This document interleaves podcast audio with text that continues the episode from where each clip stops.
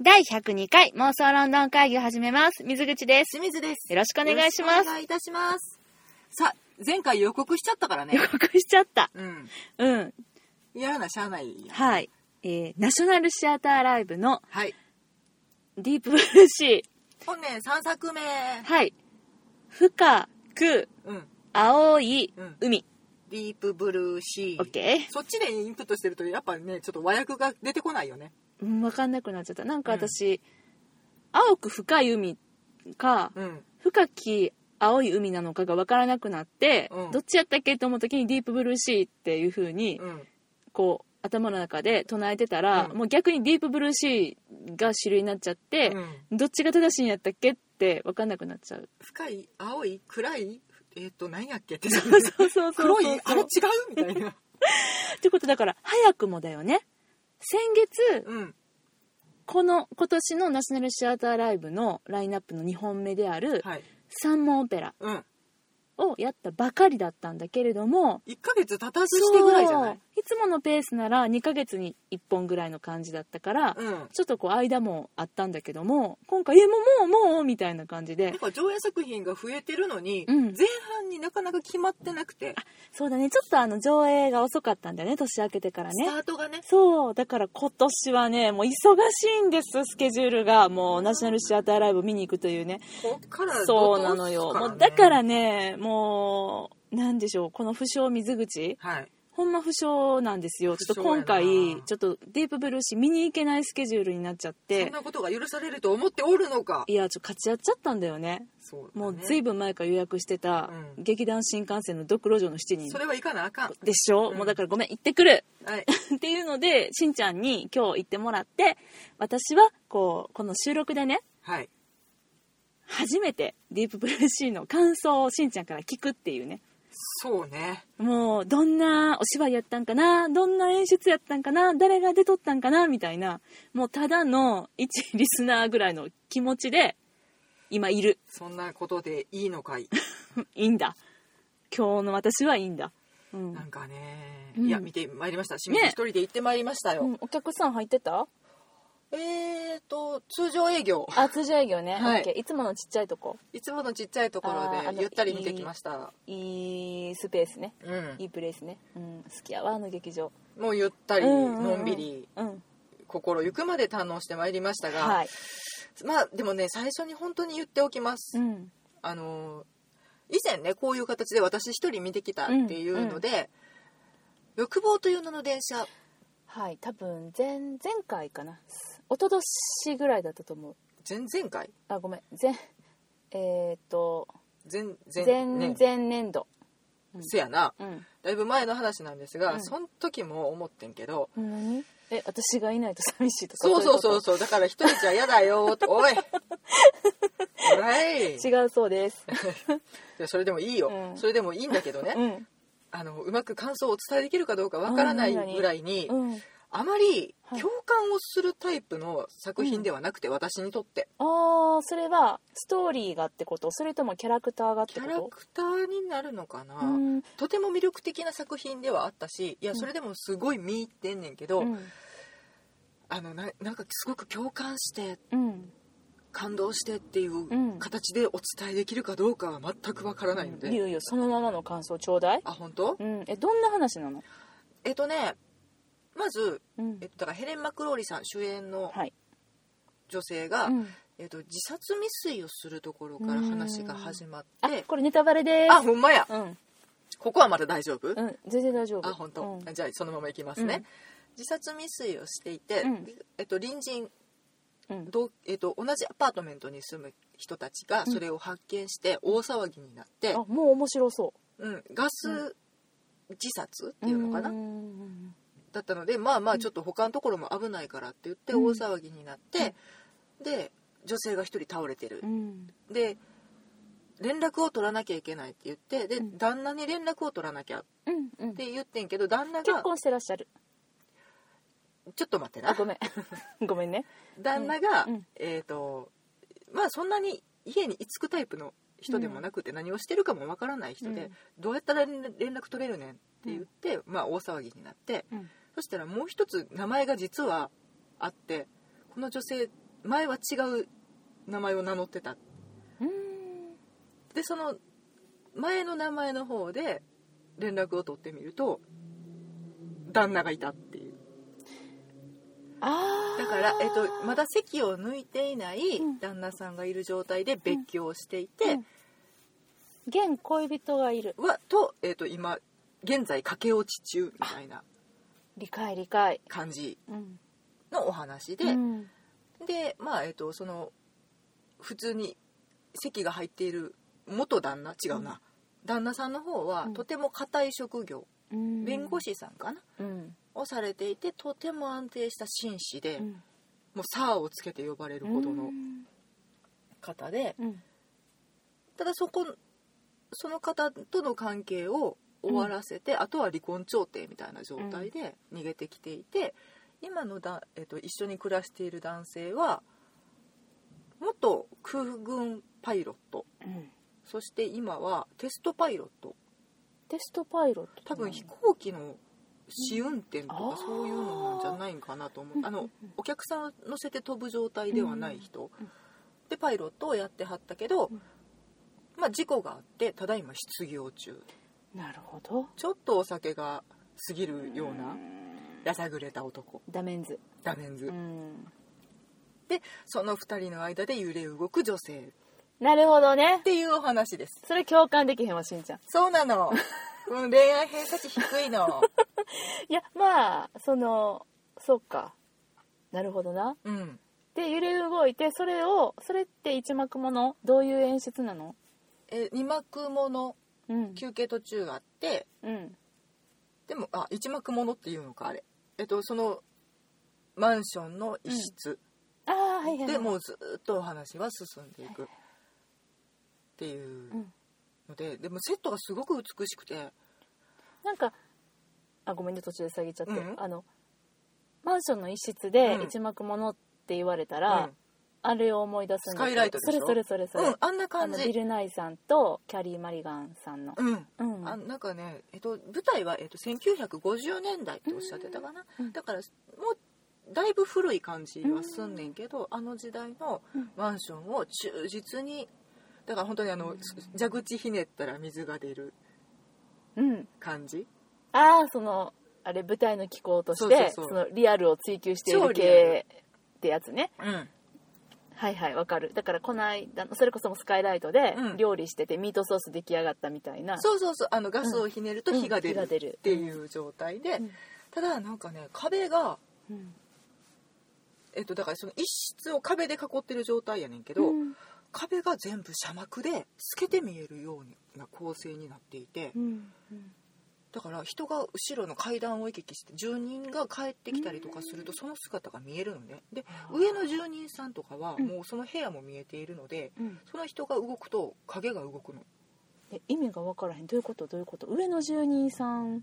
えっと、マンションの一室一を室こう囲って壁壁で3本囲ってるやんかこの字型になってそうるそうそうその奥が階段うんの階段ね、うんになっていてだから玄関の向こう側うんが透けて見える状態だかうら住人さんが帰ってきたらそこ通るのよ、通る通る、うん、でそれは丸見えでうんでその上のフロアの部分っていうのが、うんえっと、奥にちょっとだけ作ってあってはあその奥にうんちゃんと住人さんがいて、うんその人の生活もちょっと見れんねんそれは、うんだからえあの普通にさこのメインとなる、うんそのヘレンヘレンさんのさ、うんヘレンさん演じる誰か知らないけど あのフェスヘスね、うんじゃあヘスね、うんヘスのあのお部屋があって、うんでそこで物語が進行している時に、上の住人役の方っていうのがいらっしゃって、うんずっとそこで何かやってるってこと寝てはったりとか窓を見てはったりとか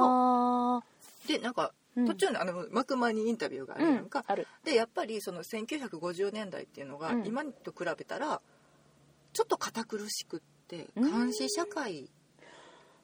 でもあ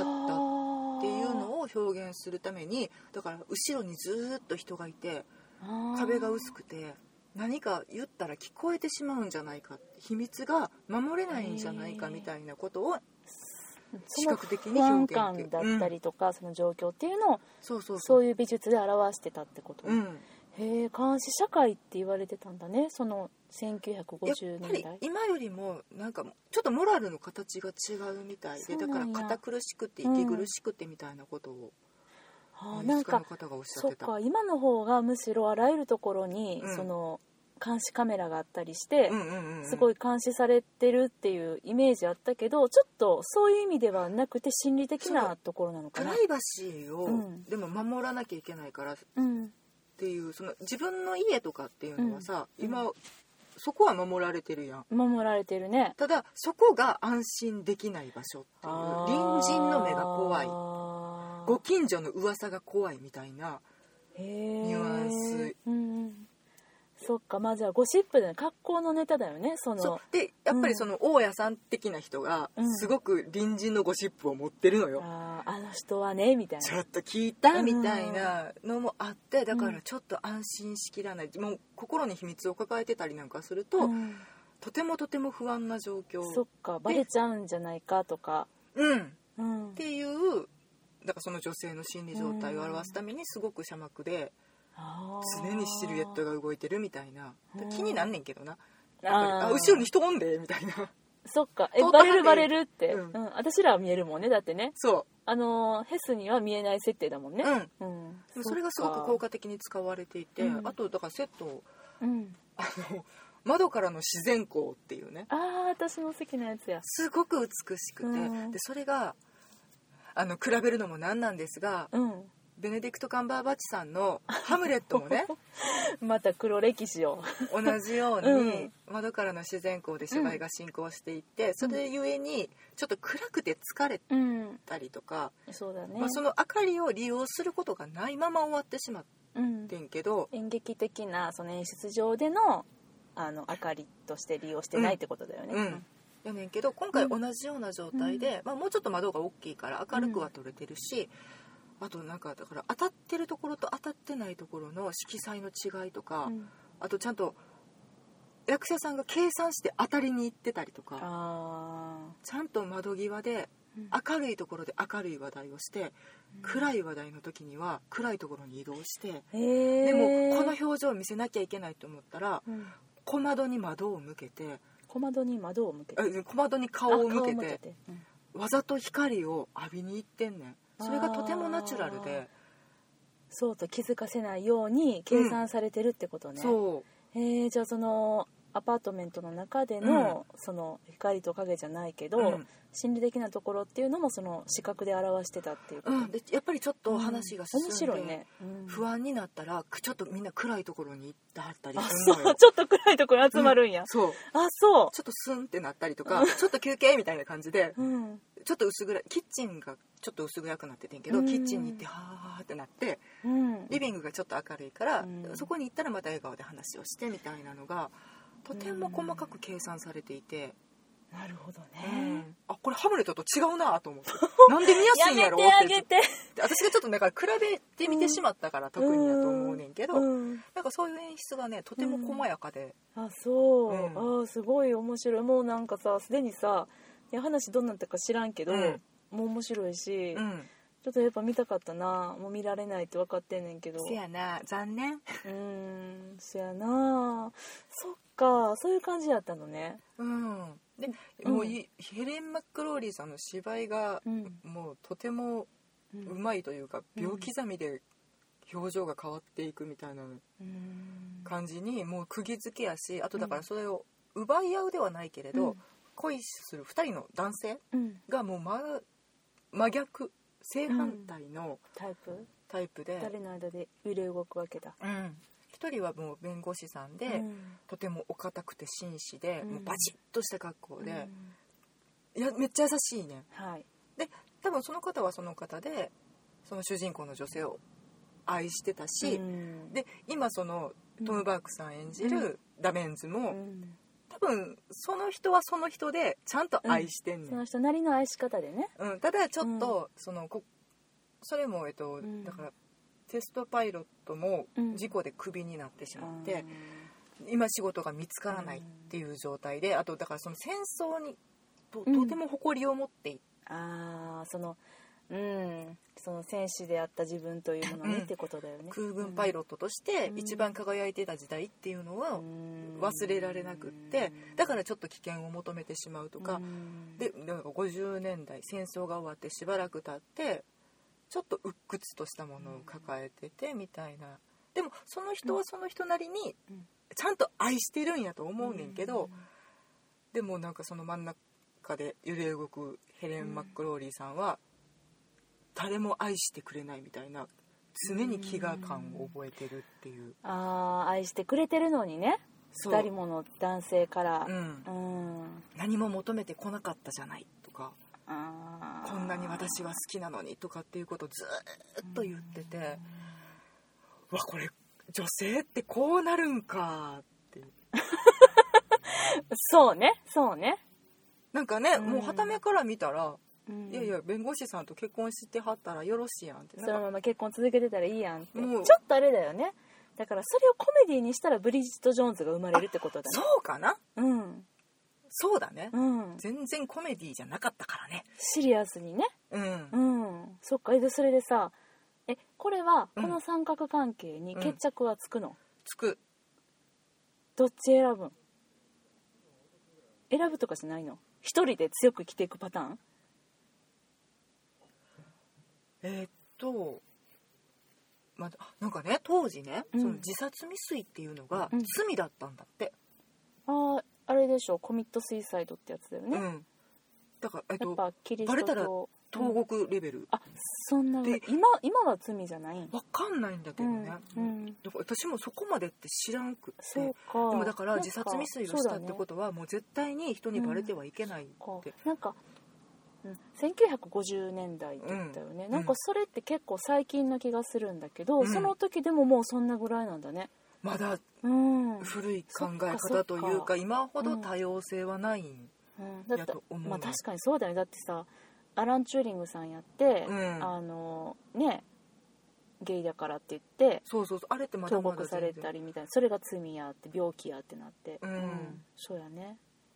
なんかそれを許すほど寛容な社会ではなかったみたいなでかったうんだからその自殺未遂をしたってことがもうとてもスキャンダラスなことでそうだねうんでそれをやってしまったがゆえにうんもうなんか後戻りできなくなってうんだえっと、その元旦那さんもうん救いの手を差し伸べようとしてんねんけどうんそっもうかそれゆえに手は出せないみたいな、ああもう自殺を犯そうとしてしまったからうん、で助けようとしたけど、うんそれも効かないってなって、うんお別れをしてしまってでそのパイロットの方も、うんその自殺未遂するまでうん追い込まれてしまっているっていうのが、うんとても重くなって、ああちょっと受け止めきれなくそなうっちゃった自分がどうやったっうてん愛してるのに愛されてないとか言ってるし。うんもうこの2人の関係は破滅にしか向かわないって分かって、彼もで、えっと、違うところでテストパイロットのお仕事がある決まったんや新しい仕事、うん、だからもう自分は出ていくって言って出て行っちゃうのよ、うんで1人取り残されて、うん反響乱になって、うんいやだからもう引き止めようともするし、うんまあ、その引き止めようとする時間がすんごい長いねんけど、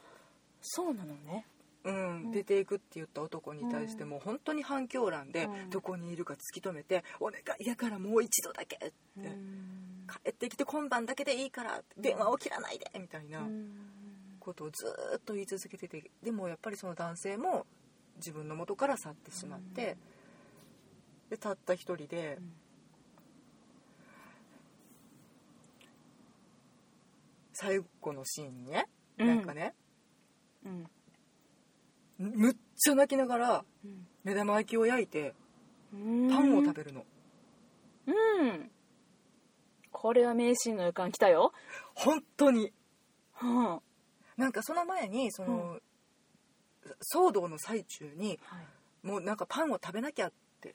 パなンんをか食べなきゃみたいなうんうんうん感じでうんバターを塗ってうんパンを口元にまで持っていくねんけど、うんそれを投げ捨てるシーンがあんねはいうんんやっぱ無理みたいな,、うんなんか匂いだけで無理みたいな、うん食べれないってなっうんて、感じで捨ててはんねんけど最後の最後に目玉焼きを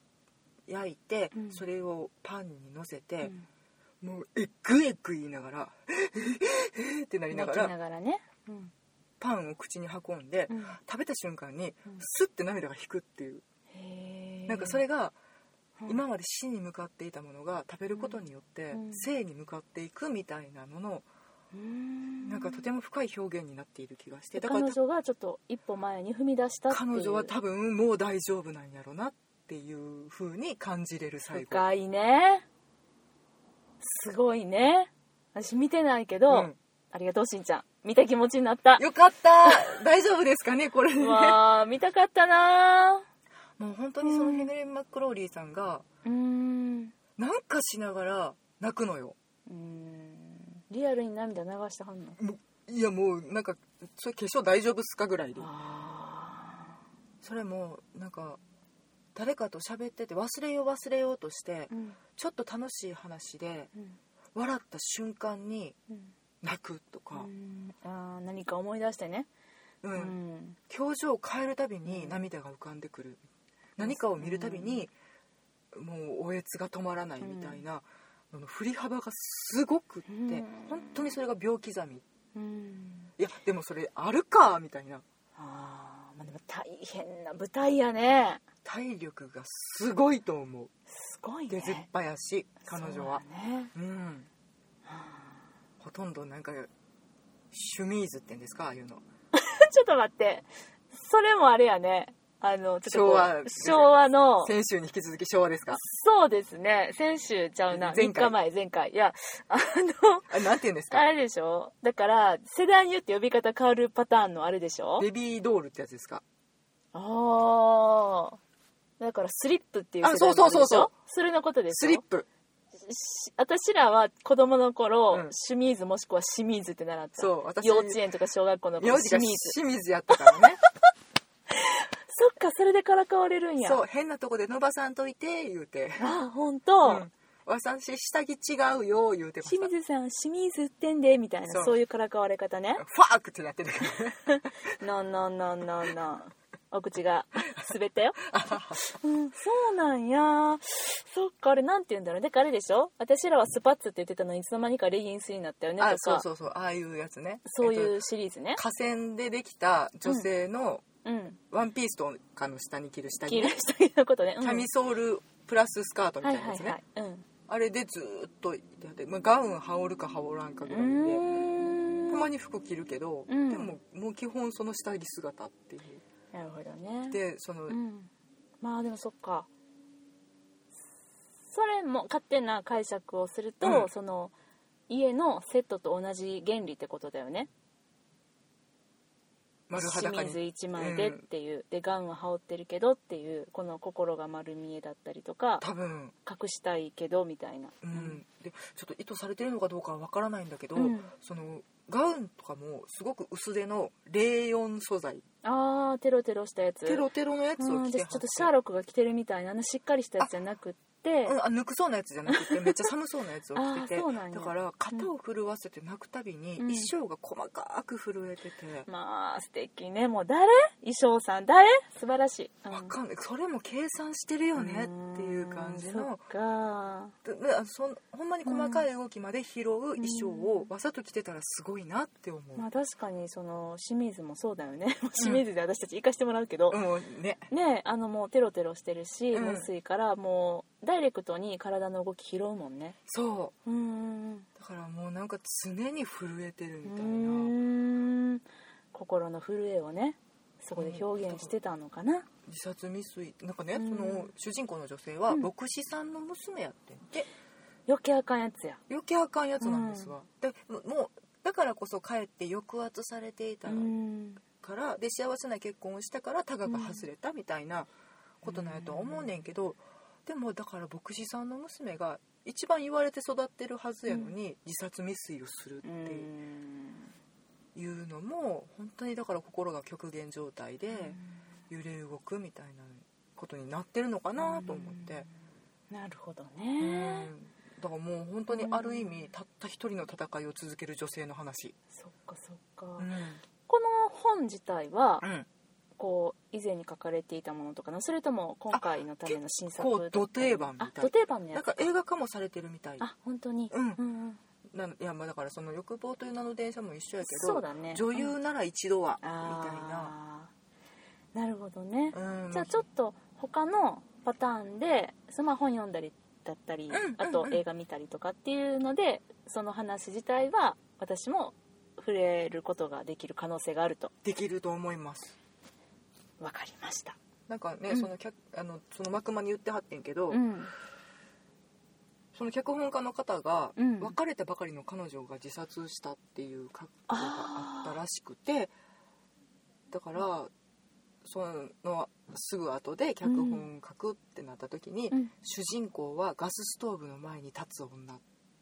ていう決め方をしてんてでだからだから自分が経験したものうをん全て投影してなるほ書どねかれた脚本っていうのをなんか解説で聞いてなるほどなと思って。やっぱり時代性を反映してますねなんかねだかうんら共感できるのかできないのか分かんないんだけど、うんでもなんか多分そこにうん確実に真実はあるんやろなとか、まあなんか男性目線で見たらどうなるんやろなとかうん、あまたねうんそれその話ねこのこの主人公にすごい共感できる方と喋ってみたいねとかいうそういうあれねそう本当にうんそうだね、うん、いやちょっとじゃあもうぜひいや私はこう思ったよっていうご意見とかがあったらねねうん聞かせていただきたいねいやもうすごい共感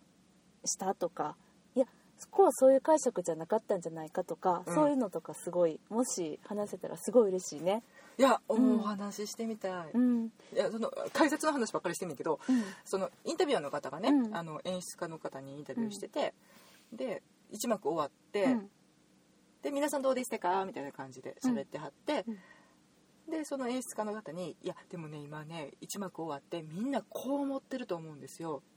そのパイロットの男「そこまでか?」っておー確かにそうだよねって言った瞬間にうん私は爆 笑して「それ!」みたいなうんうんうんなんかでもうんいやトム・バークさんうん自体はすごく好きだしかっこいいと思うし役者さんとしてもすごいと思うねんだけどそこまで惹かれるとは思えない男性に対していやもうその命を懸けた恋をするって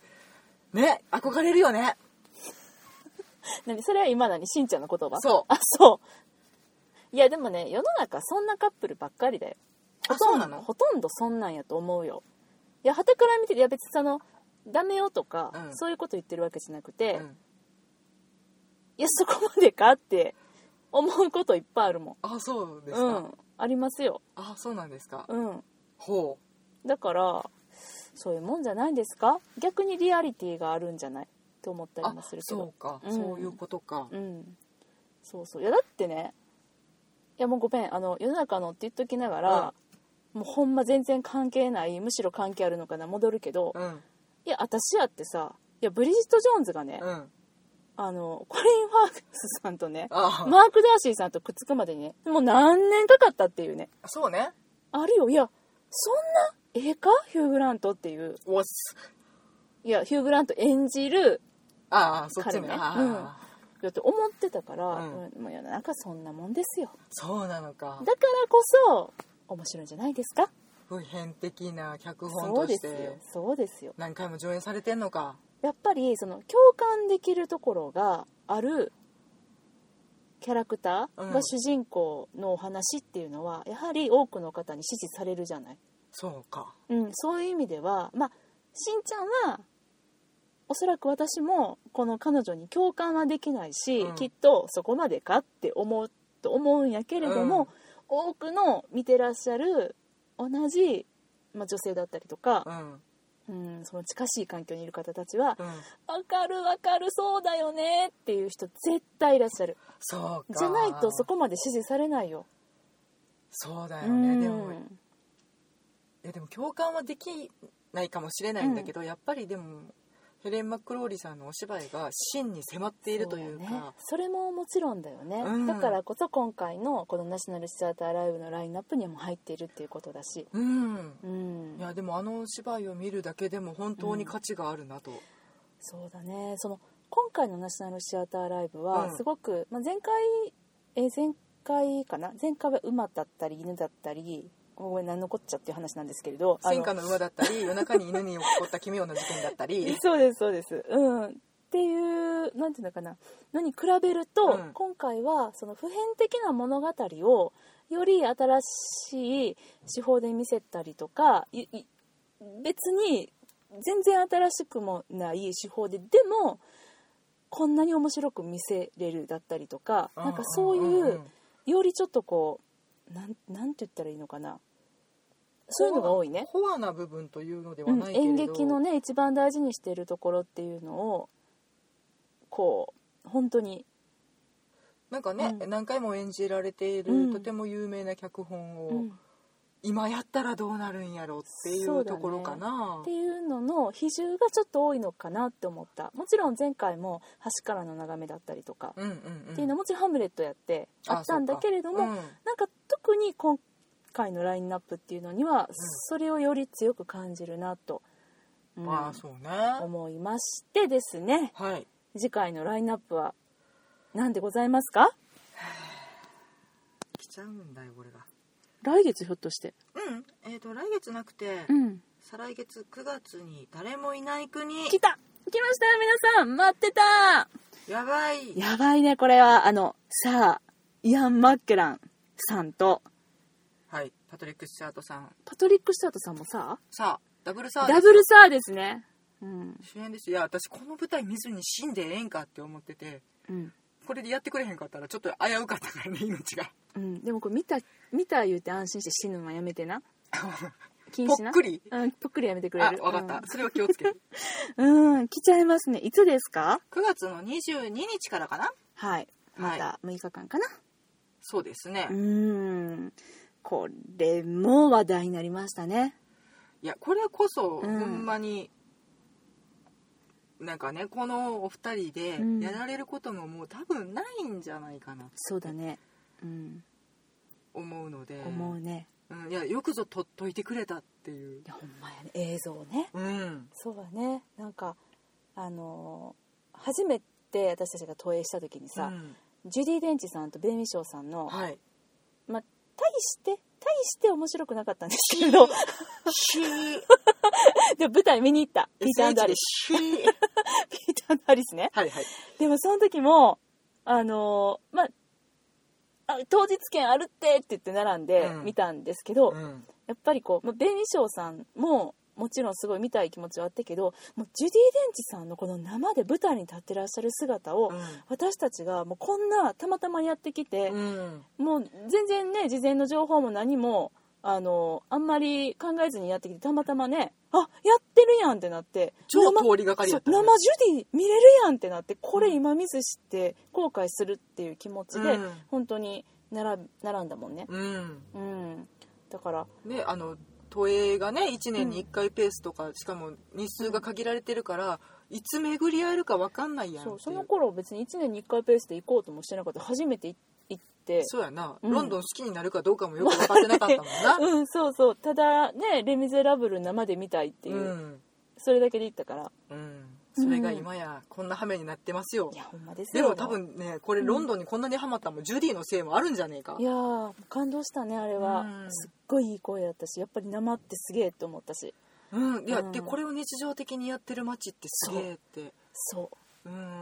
いうのがちょっとそうやねね私たちが虜にその感動はなっあたった理由の一つでもあうる当日券に異国で当日券に並ぶっていう、うんあの体験っていうねでうん並んでる人たちが普通すぎるっていう、うんななんて言ったらいいのかなね普通なんだ通りよがかりのおっさんが「うんお並べるやん」っつってんそうのあ今日行けんのみたいな、うんあるんやって言って「あ並んでめっちゃ今日少なない」って感じでそ並んではってっう、うん、ていうその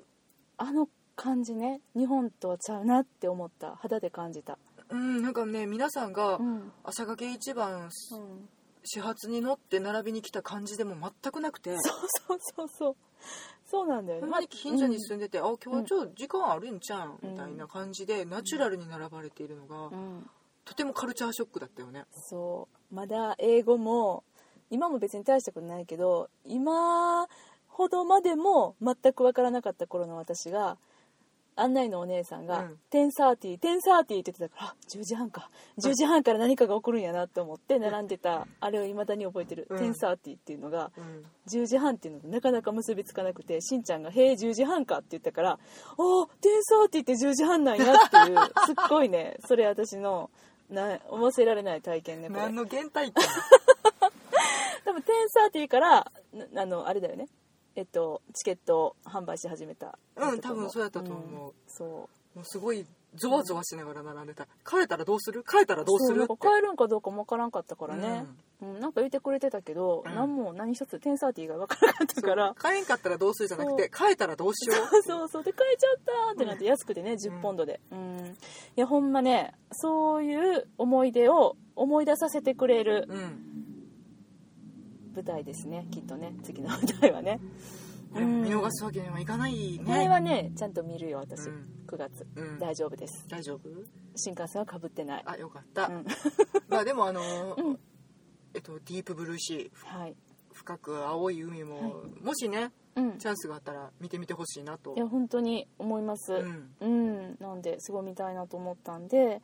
あの皆さんもあの、まあ、地域によってはアンコール上映とかもうんやってたりとかしますのであのこれ聞いていただいてあ気になるって思ってくださった方ははいぜひナショナルシアターライブ足を運んでいただきたいと思います本当に本当に旬のうん古くて新しい演劇が見れますと今年とかはねあのうんえっと前にやってたけどうんすごい評判が良かったやつとかも多分持ってきてくれてるんだよね